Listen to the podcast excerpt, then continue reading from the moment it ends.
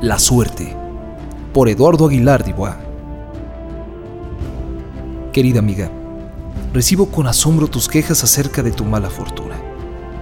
Solo me gustaría hacer un comentario al respecto de la así llamada suerte.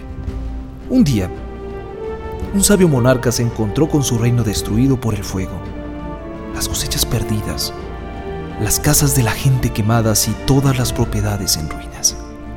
Era la víspera de la celebración del santo patrono del reino y la gente se quejaba y acusaba a la suerte, después al santo y finalmente al monarca. El jefe militar llegó con el monarca para avisar que la turba se dirigía hacia el palacio, que la escasa tropa era incapaz de retenerlos y que temían enfrentarlos por la furia que denotaban. El monarca ordenó al jefe militar que formara una valla a los lados de la avenida principal que pusiera la alfombra roja y grandes mecheros a los costados del portal y una pila de antorchas.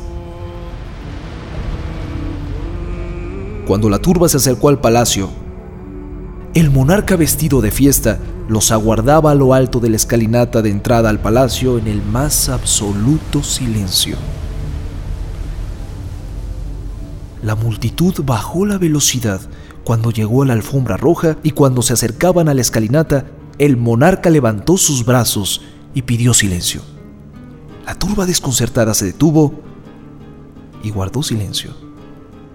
El monarca con voz fuerte y firme dijo, Demos gracias a nuestro santo patrono y a la suerte, pues nuestros hilos están llenos de grano y nuestras arcas repletas, y podemos sembrar de nuevo y reconstruir con mejoras nuestra villa que ante este fuego nuevo tiene la oportunidad de renacer.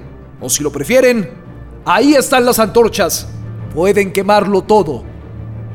Hasta su porvenir.